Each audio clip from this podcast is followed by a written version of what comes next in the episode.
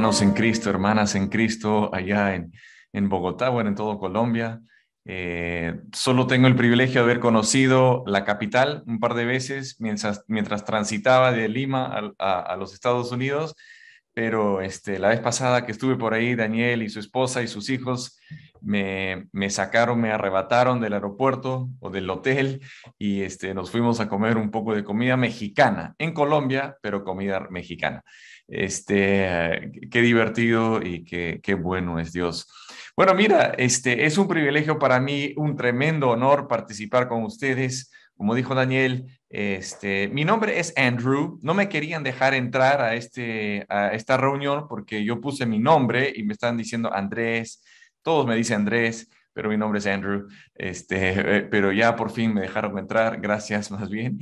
Eh, lo que sí quiero hacer es simplemente compartir algo que Dios ha puesto en mi corazón eh, hace un tiempo atrás para nuestra iglesia, a raíz de conversaciones que hemos tenido con otras personas influyentes en mi vida y, este, y, quiero compartirlo con ustedes.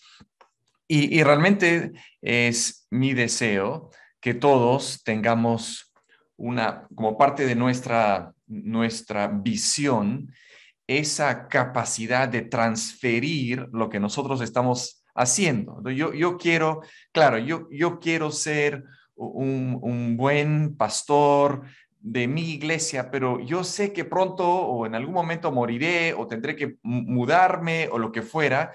Entonces yo quiero transferir esa información, ese conocimiento, ese know-how, lo que fuera, quiero eh, transferirlo a otra persona, ¿no? otras personas.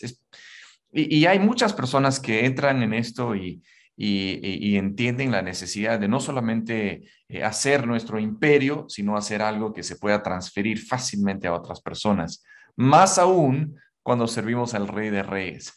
Pero antes de empezar todo eso, quiero mostrarles a mi pequeña familia. Este, somos una familia, bueno, yo me divierto con mi familia. Este, me encanta mi esposa Stephanie. Tenemos eh, el viernes, el sábado pasado cumplimos 28 eh, años de casados. Eh, tengo a mi hijo Jason, que tiene 23, cumple 24, su esposa, que está encima de él, es Alesia. Ella, nacida en, bueno, es peruana, pero nacida en los Estados Unidos él es norteamericano, pero nacido aquí en el Perú.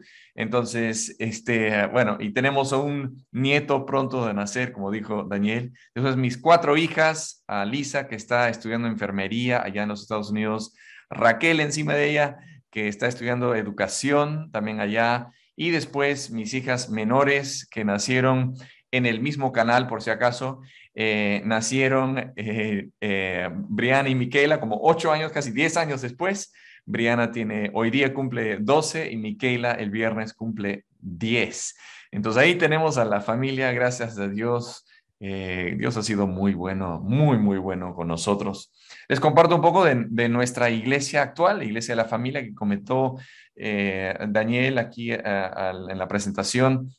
Y efectivamente es un desafío muy, muy fuerte para nosotros querer conectarnos con familias que realmente eh, voy a usar la palabra argollero, no sé si lo usan allá eh, eh, en Colombia, pero son, este, son grupos de personas, un segmento de la sociedad que se, encierran entre ellos este, y es bien difícil alcanzarlo con el Evangelio.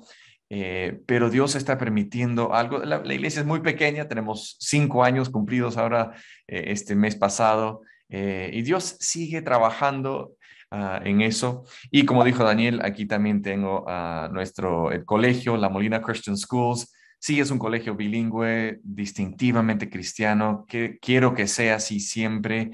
Ah, y Dios ha permitido que cada año unos 300, 320 alumnos eh, de inicial, primaria y secundaria, como lo vemos aquí, eh, puedan ser educados eh, con una perspectiva, una cosmovisión bíblica. Eh, nuestros alumnos están en todas partes del mundo. Eh, tenemos alumnos que han ido, han hecho sus maestrías en, Inglaterra, en Oxford, han, hecho sus, este, trabajos eh, posgrado, pregrado en otras partes del mundo. y tenemos últimamente una señorita que me acaba de escribir que se llama Fiorella. de una de las primeras promociones que es misionera ahora a los refugiados en Siria. Y Dios está usando, eso es nuestro deseo, que Dios use esto. Pero también les quiero eh, eh, mostrar que hay un carrito rojo ahí en la mano izquierda, en la esquinita. Bueno, lo digo porque no tiene nada que ver con mi, presentación, pero es mi carro. Somos coleccionistas con mi papá. No, no tanto coleccionista, pero ahí mi papá tiene un carrito verde, el mío eh, rojo, tengo un Jeep, el suyo es un Ford, el suyo es del 29, el mío es del 49. que, que, nos gusta jugar aquí en, en Lima con, con nuestra, nuestros carritos, pero principalmente creando ese ambiente familiar. ¿no? Y eso es lo que, lo que, quiero compartir un poco, pero también quería enseñarles la foto, ¿no? Pero bueno, si soy sincero, eh, este, pero también compartirles este deseo de crear una cultura que se pueda transferir. Yo tengo un, deseo personal. Yo soy peruano. Eh, si hubiera nacido en Colombia, esto sería, yo creo, Dios hubiera puesto esto en mi corazón también tener al Perú como epicentro de misiones. Un epicentro, no el epicentro, pero uno de muchos, un, lugar donde del Perú mandemos eh, cristianos, hijos de Dios, preparados en cualquier área, cualquier rumbo, cualquier este, ah, rubro de, trabajo, de, profesional, de profesión, perdón, que vayan a todo el mundo y que puedan compartir el Evangelio de Jesucristo. Eso es mi deseo sobre todo, el Perú como un epicentro de, misiones. Y tenemos tres frases que usamos. Primero es cosecha de almas, ¿no? Quiero que, Dios me, permita participar de su cosecha. La cosecha de almas y, no solamente cosechar, sino también porque les, les, les, hacemos mal, yo creo, cuando cosechamos almas y los dejamos ahí para que, bueno, allá ustedes vean lo que puedan hacer, ¿no? Eh, nos corresponde como cristianos transferir una forma de pensar y esa cosmovisión bíblica, una, una, una forma de poner como un filtro frente a todo lo que yo veo, pienso, eh, la, la, visión que tengo, los, las acciones que tengo, hago en mi vida, eh, que sea por un filtro bíblico. Y para eso necesito conocer la Biblia. Entonces, si participamos de esta cosecha de almas, y, realmente nos dedicamos a fomentar una cosmovisión bíblica, el resultado, donde estés en el mundo, es que estos cristianos que piensan bíblicamente van a participar de misiones. Y lo que yo siento de lo que ustedes están haciendo ahí en Colombia, allá en Colombia, la visión 2030 que Dios ha puesto en el corazón de, de los de liderazgo, pero también de, de, todos los que están aquí conectados, o si no, no estarían conectados. Esa visión, eso nace primero porque yo, yo supongo, no puedo presumir, pero supongo que tú ya conoces a Jesucristo, ya eres un alma cosechada, ya estás pensando bíblicamente porque eso es parte de lo que hace un cristiano. Y por eso estás pensando en cómo podemos nosotros ahora hacer algo que pueda magnificar el nombre de nuestro Señor Jesucristo en Colombia y al resto del mundo. Que no se quede en Colombia, que no se quede en tu pueblo, en tu ciudad, en la aldea donde estés, que salga al mundo. Y eso es mi deseo, eso lo tengo en mi corazón hace muchos años para nuestro colegio, para nuestra iglesia, esa es un poco, vamos a decir, la visión. ¿Cómo lo transfiero? ¿Cómo puedo hacer que otros lo hagan? Porque una persona no puede llevar una carga así. Veinte personas no lo pueden hacer, pero la iglesia de Jesucristo sí. Nosotros sí podemos, en Cristo Jesús podemos. Ahora, quiero hablar un ratito, eh, un par de, frases que son eh, vamos a decir, un poco más del, ámbito de negocios, de empresas, qué sé yo, pero un autor, Peter Drucker, que es un gurú realmente en, en, en cultura organizacional, él dijo esto en inglés, la traducción, la cultura se come a la estrategia al desayunar o al desayuno. ¿Qué significa eso? Bueno, muchas veces, incluso como iglesias, entramos en un plan estratégico. Es más, la estrategia o el plan, la visión de tener 20 eh, iglesias nuevas, creo, entre 2030, me parece, si no, mal no recuerdo la visión, eh, allá en Colombia, eh, si eso es el plan, entonces seguramente ya están pensando en estrategia. ¿Qué vamos a hacer aquí? ¿Cuándo vamos a hacer esto? ¿Qué planes tenemos para eh, fomentar nuevo liderazgo, tener nuevo liderazgo, prepararles para estas, este desafío que tenemos por delante? Sin embargo, hay algo que yo creo que, es, eh, que va detrás de o debajo de esa estrategia. La estrategia es sumamente importante, pero debajo de esa estrategia es cultura. Y mira lo que dicen algunos autores. Eh, bueno, esto no es nada nuevo, ¿no? Pero si no sabe dónde se dirige, cualquier camino lo llevará ahí. Y es muy cierto. Si no sabes a dónde vas, bueno, no importa dónde, qué, qué camino tomes, ¿no? Entonces, tenemos que nosotros tomarnos un ratito para decir, ok, ¿cuál es el camino que debemos tomar? Y tomara esto en serio. Yo, he puesto al final de mi iglesia de esta frase, pero realmente es una frase eh, de, una organización. Y básicamente yo soy responsable de, la, de fortalecer la cultura, las competencias y las habilidades de mi iglesia. Yo soy responsable. El pastor, eh, los líderes eh, pueden ser los que lo dirigen, pero todo cristiano es responsable de fortalecer la cultura, la competencia y las habilidades de su iglesia, esa iglesia local. Eso no es trabajo de uno, es trabajo de cada persona que ha puesto su fe en Jesucristo. Veamos más. De una, de una perspectiva ya eh, profesional, eh, organizacional, Dice así, la cultura organizacional es el conjunto de creencias, valores, principios y formas subyacentes de interactuar dentro de una organización. Eso puede ser para McDonald's, para, eh, no sé, la, tienda de la esquina, eh, para una empresa transnacional, internacional, lo que fuera, pero la cultura de esa organización son esas creencias, valores, los principios y formas que van, como, como digo, como un fundamento, va, va debajo de todo lo que hace. Sigue esta definición. La visión, la filosofía, la imagen, las interacciones de una organización dentro y fuera de la oficina también definen de qué se trata la cultura organizacional. La cultura organizacional define cuál debe ser el comportamiento de cada empleado y cómo deben interactuar con el resto de la organización. Intercambia la palabra empleado con, con cristiano o miembro de la iglesia.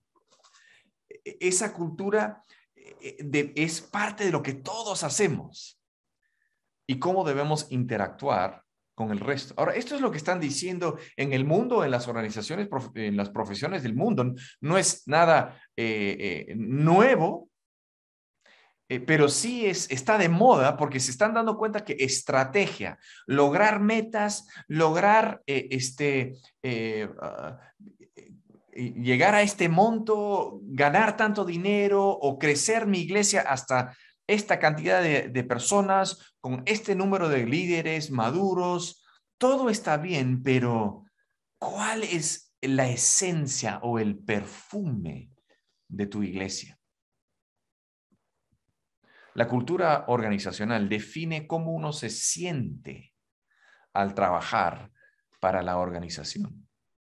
Ahora, yo no sé cómo te sientes en tu iglesia, yo no sé tú, pastor, cómo se siente la gente de tu iglesia. ¿Cómo se sienten? ¿Se sienten parte de esta visión? ¿Se sienten parte de, de esta cultura? Pueden decir, esto es mío, voy a apropiarlo. Yo soy responsable ahora de no solamente desarrollar esta cultura, sino vamos a compartir esta cultura de nuestra iglesia. Y también, algo que dicen en el mundo, las inversiones o cómo usas el dinero deben alinearse con los valores culturales de tu organización.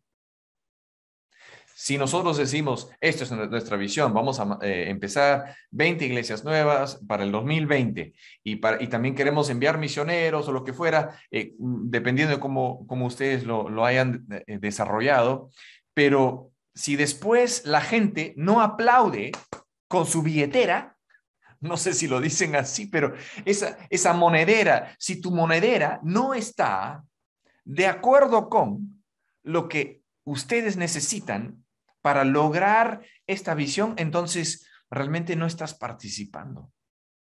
La cultura de tu iglesia y esta visión que tienen para adelante no es tuya hasta que no inviertas en ella personalmente.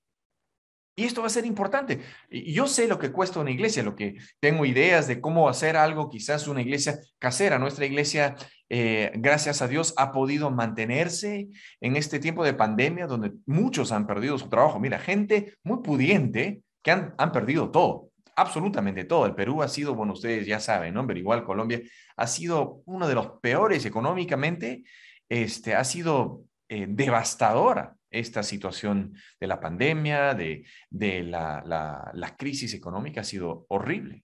Sin embargo, hemos podido mantener a nuestros misioneros. Nosotros invertimos un monto importante, bueno, es importante, yo creo, para nuestros misioneros. Tenemos misioneros que nosotros apoyamos en, en Alemania, en eh, Bangladesh, en Marruecos y aquí también en el Perú. Y estamos invirtiendo, bueno, pudimos hacerlo y, también dar eh, las ofrendas necesarias a las personas necesarias. ¿Por qué? Porque, bueno, nuestra, nuestra casa, la, hemos tenido casas siempre, eh, y nuestras iglesias son de casa. Y eso ha sido una estrategia que Dios nos ha permitido tener y eso nos ha permitido no colgarnos habiendo alquilado un local o lo que fuera, pero eso ha sido algo de nuestra iglesia pero es que hemos querido, nuestra visión es llevar el Evangelio al mundo. Entonces vamos a invertir dinero, recursos para que esto se logre. Ahora, esto es muy importante. Un señor Edgar Shrine dice así, un líder, si un líder se resiste a gestionar la cultura, la cultura lo gestionará a él. ¿Qué significa esto? Bueno, estamos hablando de una, la cultura de una iglesia específicamente. Cualquier organización puede ser igual. Pero si nosotros no nos damos cuenta que debajo de toda estrategia, una iglesia tiene una cultura. Cómo se saludan, cómo se llevan los hermanos en la iglesia. Eh, cuando una persona nueva llega a tu iglesia, eh, se siente bienvenida o no. Eh, cómo piensan en cuanto a, a los líderes, cómo interactúan con los líderes, cómo las, las damas interactúan, si el chisme es parte de la cultura, eso, por más que decimos, bueno, nosotros queremos que nuestra iglesia sea así o asá, si no gestionamos nuestra cultura de la iglesia, la cultura nos va a gestionar, porque la cultura siempre existe. Tu cultura, tu perfume es, ya está, y como cristianos y como líderes de nuestra iglesia tenemos que saber cómo gestionar esa cultura y cambiar algunas cosas. A veces tenemos que tomar decisiones contra cultura de nuestra propia iglesia, sabiendo que bueno, hemos iniciado algo, eh, no fue a propósito ni intencional y ahora, mira, no queremos eso en nuestra iglesia. Vamos a darle un corte y un giro para este lado.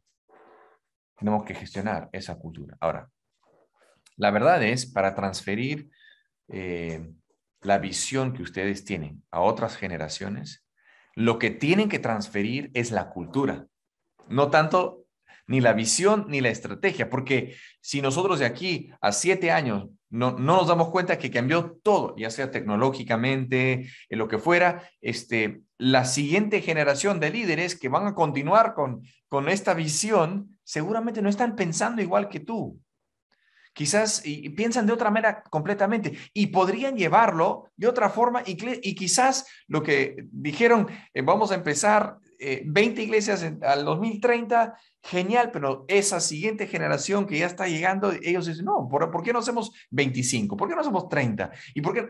Ok, eso está bien, lo hacemos, pero lo que queremos es mantener el perfume la cultura, la esencia, porque no queremos que se vayan por otro camino totalmente.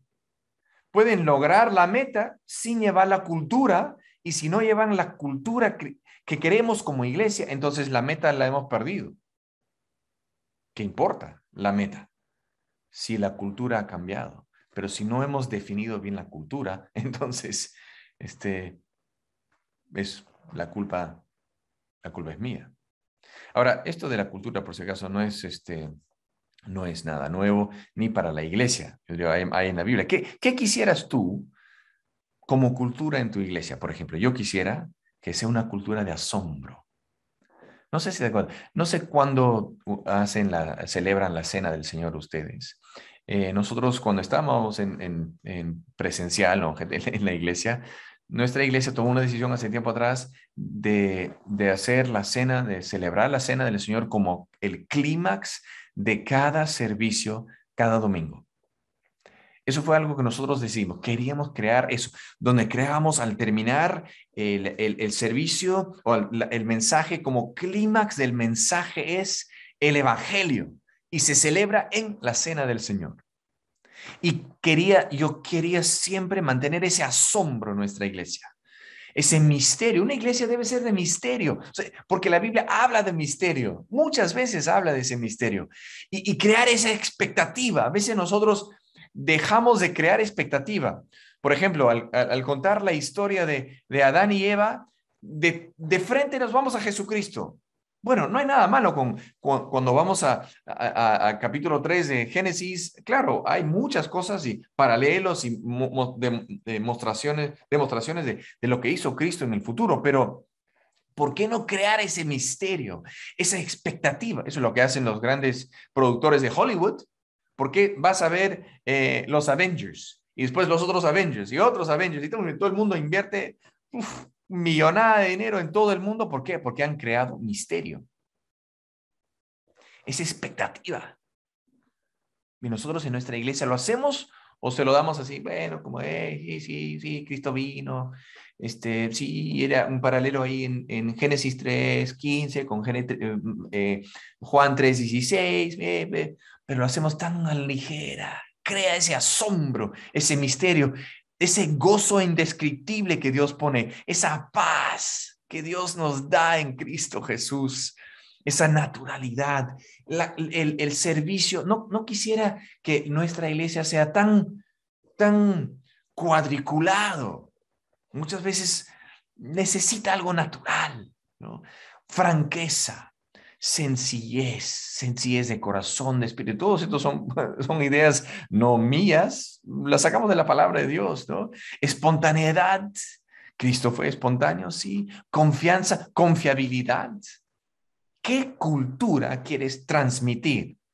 Vas a transmitir algo. Decide qué vas a transmitir. Ahora, vuelvo a decir que esto no es nada nuevo. Quiero entrar a Colosenses un ratito nada más y quiero después explicarles algo que nosotros hemos tomado como, como parte, que tampoco no es original, pero de nuestra cultura como iglesia de la familia. Colosenses 4, del 2 al 5 dice, dedíquense a la oración. Antes de, continuar, quiero que piensen qué aspectos de la cultura de una iglesia describe aquí el apóstol Pablo cuando describe los, a, a, los colosenses. Dice así, dedíquense a la oración y sean constantes en sus acciones de gracias. Bueno, ahí yo veo dedicación, oración, constantes y acción de gracias. Ya son cuatro aspectos de cultura en una iglesia. Oren también por nosotros para que el Señor nos abra las puertas y prediquemos la palabra para que demos a conocer el misterio de Cristo por el cual también estoy preso. Bueno, hay un montón de información acá sobre ¿Qué queremos en nuestra iglesia? Que la gente entre de afuera y diga, wow, mira, esta, este grupo de, raro, este grupo de, de gente normal que tiene una visión para el mundo, que tienen algo que les llena y que lo quieren compartir en el mundo. Aún cuando estuvieran preso, como dice Pablo. Oren para que pueda proclamarlo como debo hacerlo. Ahora fíjense lo que dice acá. Compórtense sabiamente con los no creyentes y aprovechen bien el tiempo. en, aquí en el Perú, yo no sé cómo es allá, pero en, en, el Perú, cuando tú usas la palabra, uno usa la palabra eh, hermano o hermanito, uno puede ser, depende del contexto, pero en una iglesia, o, de una, depende de, dónde estás en el Perú, ¿no? Pero hermanito, si yo en mi iglesia diría a uno de los hermanos de nuestra iglesia, le diría hermanito, se ofendería, porque es despectivo. Lo, lo, tomaría así. Y, y, más, si uso hermano, bueno, aquí cuando dos hombres están ahí eh, tomando su, ¿no? Emborrachándose. Hola, hermano, ¿cómo estás? Es, es algo que, que, es muy real aquí en el Perú. No sé en todo, todo el mundo. Entonces, yo digo, tengamos cuidado. Yo digo acá, en nuestra iglesia, mm, mm, somos hermanos en Cristo, somos hermanas en Cristo, pero llámame por mi nombre, por favor.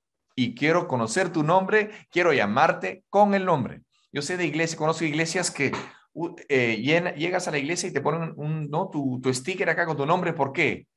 Bueno, puede ser sonar medio raro, pero yo, yo, quiero mirarte y decir, ah, hola Juan, ¿cómo estás? Hola e, e, Edward, ¿cómo estás? Y yo quiero hablarte como persona, no como, hola hermano, no me acuerdo tu nombre, y no quiero, no, no, y ya, le, ya te pregunté la semana pasada, pero si no he creado esa cultura de recordar los nombres, imagínate una persona de afuera, un no creyente que llegue a tu iglesia por segunda vez y tú le dices, Guillermo, ¿cómo estás?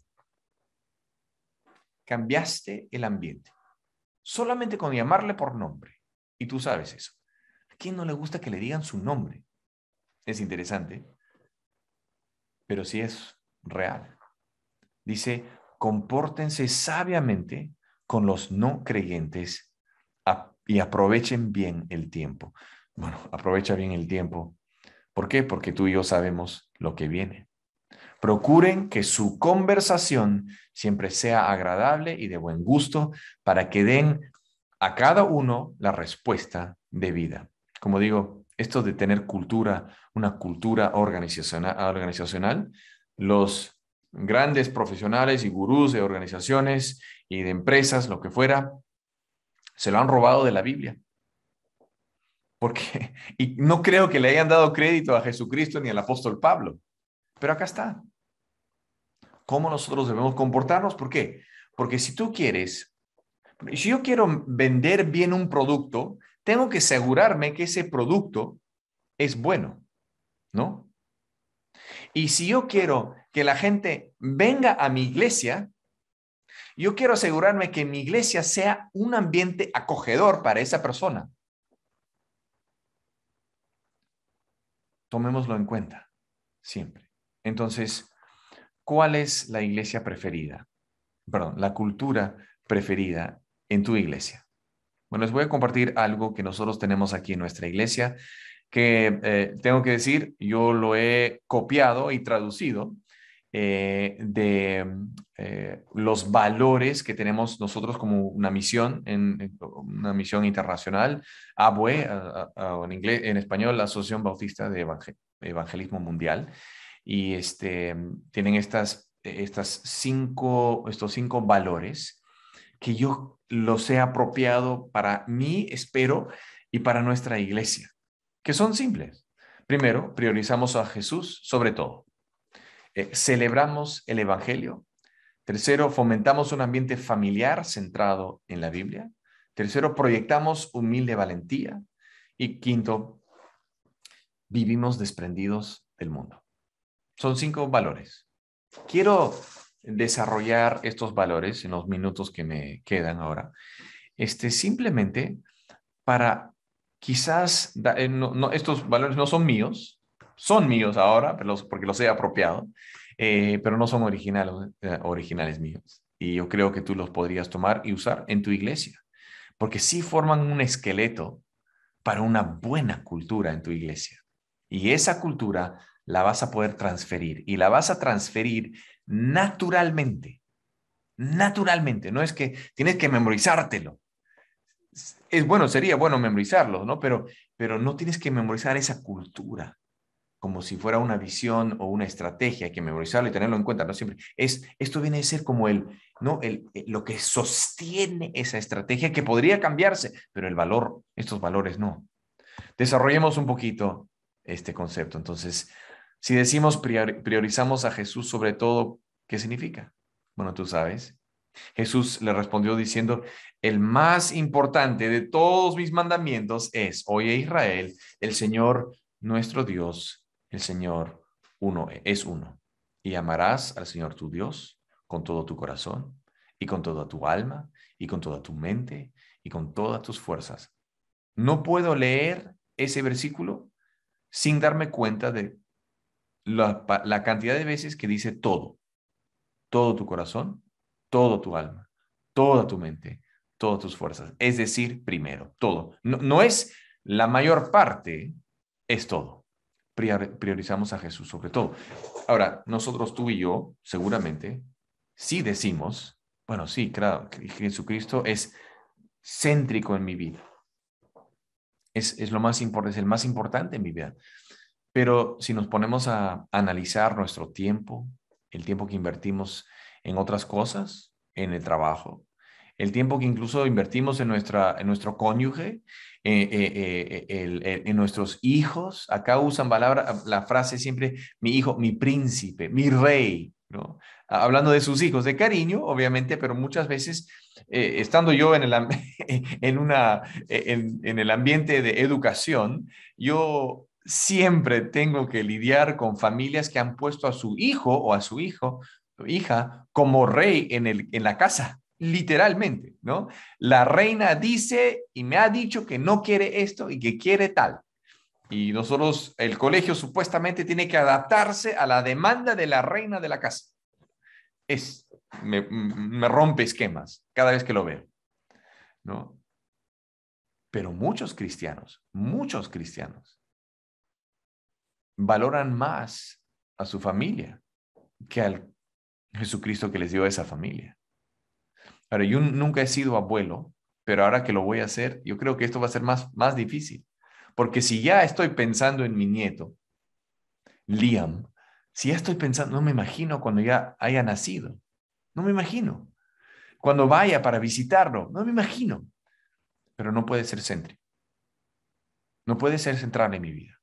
La semana pasada, este fin de semana eh, pasado, con mi esposa, como dije, celebramos 28 años de, casados y nos sentamos el otro día.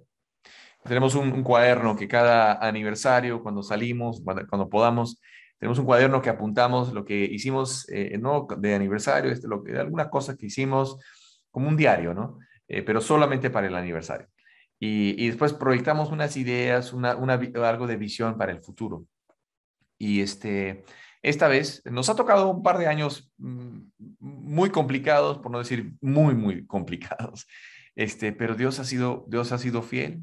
Pero nos hemos sentido, estamos cansados, abatidos, un poco, eh, un poco desanimados, que algunas de las metas que teníamos se han tirado al tacho hace tiempo y, este, vi ahí que tenía la meta en el 2012, que me, iba, a sacar mi, iba a sacar mi doctorado eh, eh, para el 2017 y dije, ya pasó, estamos en el 2021, no pasa nada todavía. Y un poco de, nos deprime. Y, y, estábamos con muchas cosas en, aquí, e, en, el trabajo, en, en, la misión, en diferentes áreas. Y, y, los dos nos sentamos ahí, Señor, estamos desenfocados, no, sabemos en qué enfocarnos, si en, el, en la iglesia, en el colegio, en la misión, en qué, en qué enfocarnos.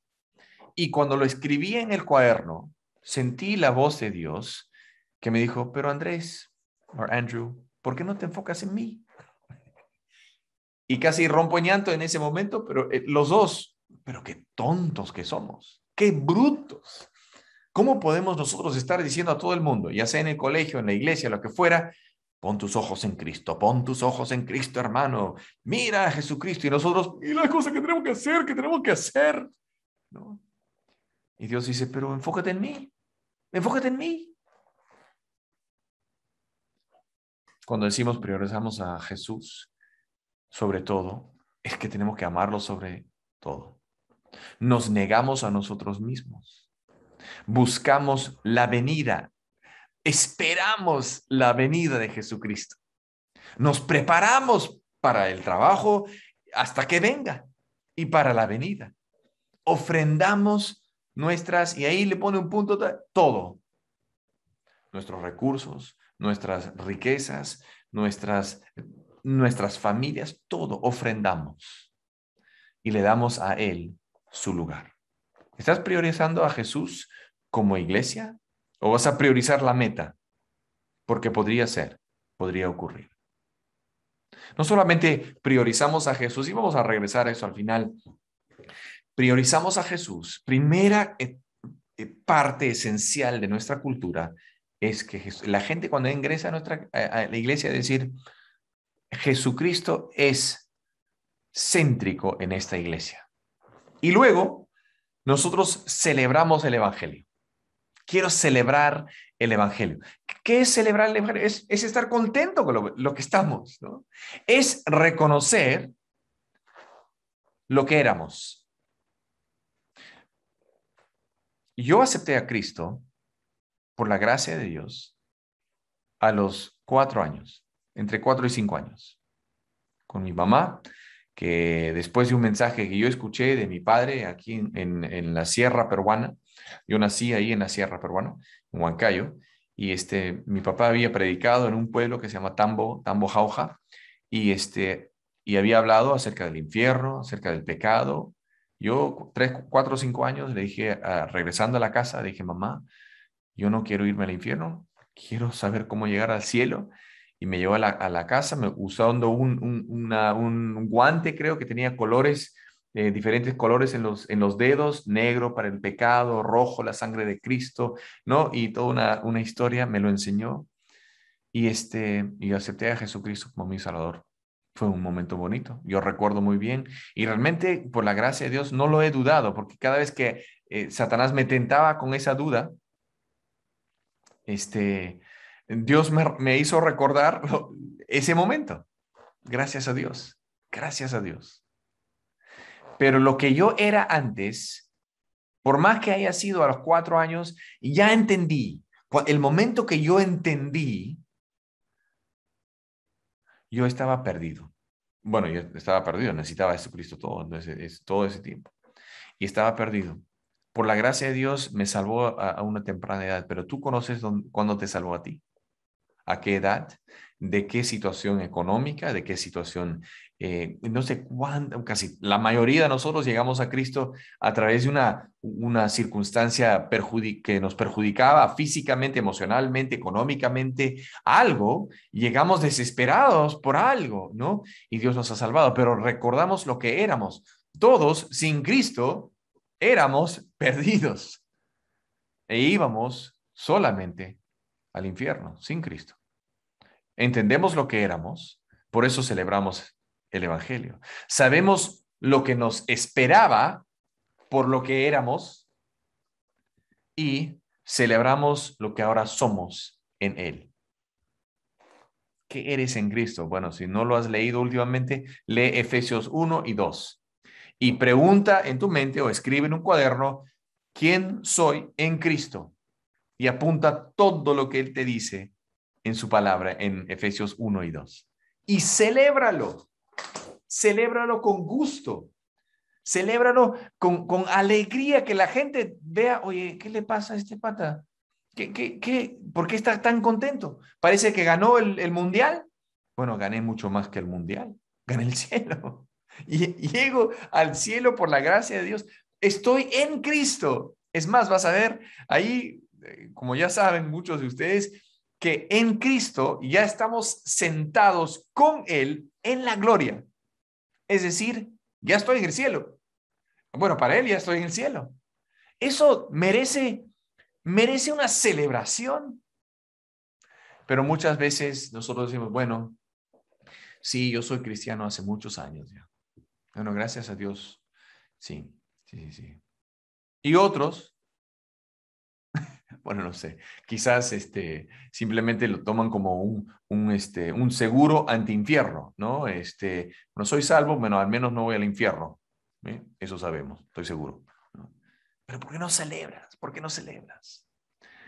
Me encanta lo que este, dice acá en Efesios. Pero Dios, cuya misericordia es abundante por el gran amor con que nos amó, nos dio vida junto con Cristo, aun cuando estábamos muertos en nuestros pecados, la gracia de Dios los ha salvado. Les voy a mostrar algunas figuras acá. Si tú no sabes, el, conoces el Evangelio, este, aquí hay ocho palabras que hemos usado, seguramente ustedes muchos lo conocen. Eh, tuve un amigo, un, artista que le dije, ah, ah, quiero que grafiques estas ocho palabras, ocho verdades esenciales del Evangelio. Dios crea a la raza humana. La raza humana, todo perfecto, Dios eterno, Dios de bondad y amor, crea la raza humana. La raza humana se revela contra Dios, queriendo ser igual a Dios, queriendo definir el bien y el mal a su propia manera, se revela y peca. Y tal como Dios les, les advirtió, eh, si pecas, vas a morir. Y ahí estamos todos. Dios, hombre, pecado, muerte. Pero Dios en su gracia manda a su Hijo Jesucristo, que nunca pecó. Sin embargo, fue a esa cruz y muere en la cruz pagando la deuda de cada uno de nosotros. Esa deuda que yo eh, llegué a tener por mi pecado. Él paga en esa cruz y si yo simplemente pongo mi fe en lo que Él hizo en la cruz, en mi lugar, Él me dice, me da vida. Y dice, vida en abundancia. Vida aquí en la tierra y vida eterna. Celebra el Evangelio. ¿Por qué no lo celebramos? Celébralo. Eso es parte de nuestra cultura.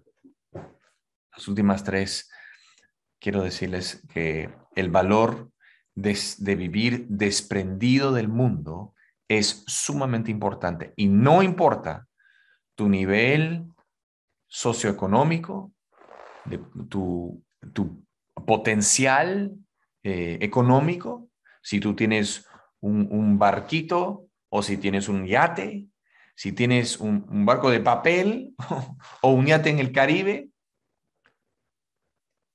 si no vives desprendido del mundo, hermano, hermana en Cristo, nunca vamos a poder transmitir lo que queremos transmitir a las siguientes generaciones para que ellos continúen con la visión que tenemos para nuestras iglesias. Vivimos desprendidos del mundo. Ahora, aquí hay algunos versículos que quiero compartir.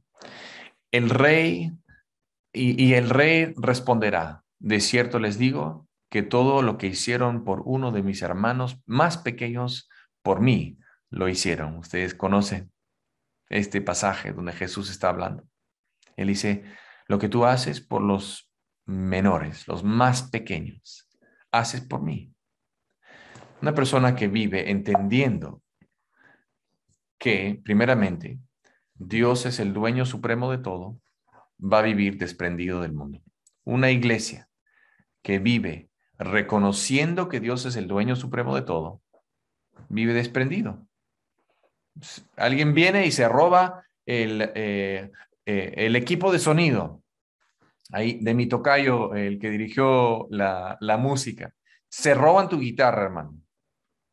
Bueno, ¿qué vale más? ¿Meterle a, la cárcel? No, voy a entrar en temas polémicos, polémicos pero este, que, te roben y, que después puedas compartir el evangelio en algún momento, no sé quién sabe, este, o, o meterle preso a este sinvergüenza que me robó. Pero si nosotros podemos vivir desprendidos del mundo, quizás es porque reconocimos que Dios es el dueño de todo.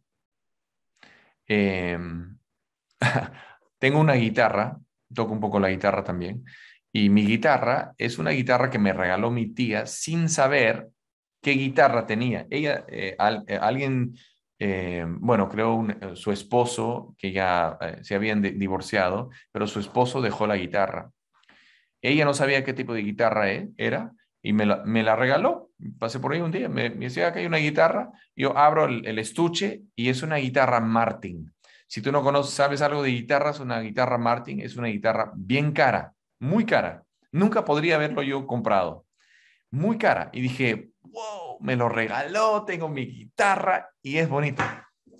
Y hace unos años atrás, este, salí, me fui, eh, tuve que visitar las iglesias en los Estados Unidos y dejé mi guitarra con los miembros de la iglesia, con el, el equipo, el grupo uh, de adoración, y ellos se, esmeraron en guardar y cuidar mi guitarra, pero también se dieron cuenta que, que no estaba funcionando bien el sistema electrónico adentro, uh, para enchufarlo. Entonces, ellos lo llevaron a, un técnico para arreglarlo. Y el técnico no supo nada más que cambiarle el sistema completamente, pero para hacer eso, cortó un hueco, hizo un hueco en el cajón de la guitarra para poner el ecualizador. Si conoces algo de guitarra. Tú sabes lo que me dolió cuando regreso y veo que mi guitarra le han hecho una guitarra que cuesta una fortuna, le hicieron un hueco. ¡Ah, su máquina! La verdad es que muchas veces ponemos cosas como guitarras incluso, que las voy a usar para la gloria de Dios y para las cosas de Dios, los ponemos por encima de las personas. Un poco más y le, digo su vida a la persona que lo hizo. Pero si yo reconociera que Dios era dueño de esa guitarra, entonces podría soltarlo, vivir con el agarre suelto como que, ah, ok, pertenece a Dios. También reconocemos que no podemos confiar en las riquezas. Ahora, para el, grupo de familias a la cual eh, nosotros nos estamos dirigiendo, aquí en esta iglesia la familia, eh, bueno, todos bienvenidos, pero estamos buscando que estas personas lleguen a entender y escuchar el Evangelio. Ellos necesitan saber que no pueden confiar en sus riquezas. Y esta pandemia a muchos les ha tumbado. Pero nosotros como cristianos vivimos desprendidos porque reconocemos que las riquezas no son permanentes. Y también reconocemos que le debemos todo a Él. Espero que esto sea parte de nuestra cultura. Y reconocemos que el valor real de la vida está en el contentamiento, porque estoy contento con lo que Dios me da a mí poco o mucho que fuera, porque lo que hizo Dios por mí fue mucho más. Vivimos desprendidos del mundo. Una, un valor más. Eh, proyectamos humilde valentía. Como cristianos, Dios nos llama a ser valientes y humildes a la vez. Es como estos eh, bomberos, ¿no? Eh, o, los que, bueno, bomberos, ¿no? Que apagan incendios, que son personas muchas veces muy humildes, que hablas con ellos, no, no parecen mucho, pero entran y se meten de frente para apagar a un fuego. Pero nosotros como cristianos, Dios nos ha dado el poder para ir y llevar el Evangelio del, de Jesucristo a todo el mundo. Eso no significa que estamos eh, limitados por el dinero, ni limitados por la visión, ni nada. Tenemos todo la, toda la potestad me es dada en el cielo y la tierra. Y él dice, ahora te lo transfiero a ustedes, Jesucristo lo dice, y dice, anden entonces, vayan y compartan el Evangelio al mundo. Humildad, porque lo recibo de Dios. Y valentía para irme a donde quiera con el Evangelio. Y Cristo dice, por tanto, id y hacer discípulos a todas las naciones, bautizándolos en el nombre del Padre, Hijo y Espíritu Santo, enseñándoles a que guarden todas las cosas que os he mandado, y aquí estoy con vosotros todos los días hasta el fin del mundo. Él tiene la potestad, me dice a mí, anda ustedes, y yo estoy contigo. Entonces yo tengo la potestad de Dios mismo conmigo. Un Dios, Hijo Jesucristo, que se humilló hasta la muerte y muerte de la cruz. Humilde valentía. Y finalmente, fomentamos un ambiente familiar basado en la Biblia. Esto es muy importante para nuestra iglesia y muy importante para tu iglesia. Es algo que se puede transferir. la siguiente generación, que puedan decir, es que somos una familia, somos una familia, una familia de familias. Y perseveraban en la doctrina y de los, de los apóstoles y en la comunión unos con los otros, en el partimiento del pan y en las oraciones.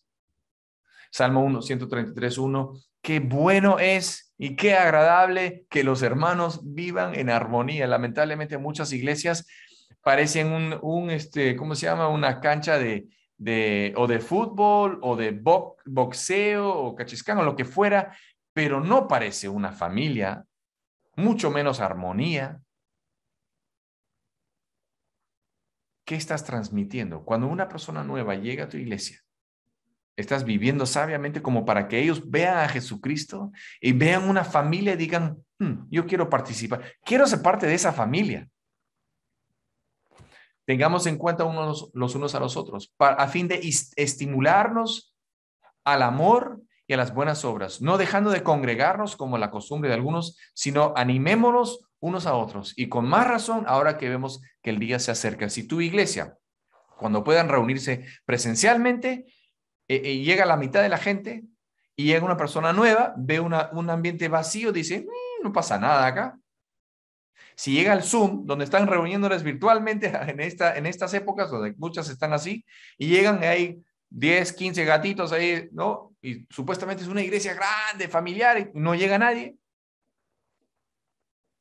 ¿Por qué? Porque algunos tienen una tendencia de ir, venir a algunas conferencias, una cosa así, lo, más emocionante, qué sé yo, este, pero ser fieles es muy, muy importante, crear ese ambiente familiar basado en la Biblia y también entender qué es la Biblia, porque eso está, hay un ataque frontal contra la definición de Jesucristo de la Biblia fomente fomentar una, un ambiente familiar, es que buscamos la salvación de cada miembro. Guardamos la palabra de Dios juntos. Perseguimos la armonía. Edificamos el uno al otro. Adoramos a Dios juntos. Corregimos en gracia el uno al otro. Cuidamos de los nuestros. Comemos juntos. Y hacemos la cena del Señor juntos. Bueno, ahí están los cinco valores que yo quiero fomentar como cultura de nuestra iglesia, como el esqueleto de la cultura de nuestra iglesia. Y yo creo que si tú y tu iglesia hacen esto, va a solidificar este movimiento que Dios ha puesto en el corazón de cada uno de ustedes que están participando en esta visión 2030. Hermanos, yo no sé cuál es lo que tú o qué estás pensando tú en cuanto a la cultura, si conoces la cultura, pero si no lo gerencias, te va a gerenciar. Pero si tú y yo como cristianos nos involucramos y nos responsabilizamos por la cultura preferida de nuestra iglesia y lo tenemos claro, eso se puede transferir a la siguiente generación de iglesias y que Dios nos dé gracia para hacer eso. Muchas gracias por su tiempo, por su atención. Gracias porque me han permitido hablar estos momentos y este, si me permiten voy a orar para terminar esta parte. Creo que tienen algo más que decir. Señor y Padre nuestro, gracias por tu amor. Gracias porque tú nos has dado todos los elementos para tener una cultura muy deseable para los de afuera y los de adentro. Como iglesias somos responsables y yo soy responsable. Te necesitamos, oh Dios, llénanos de tu espíritu y bendice esta visión que tienen ahí en Colombia y que pueda eso incluso pegar aquí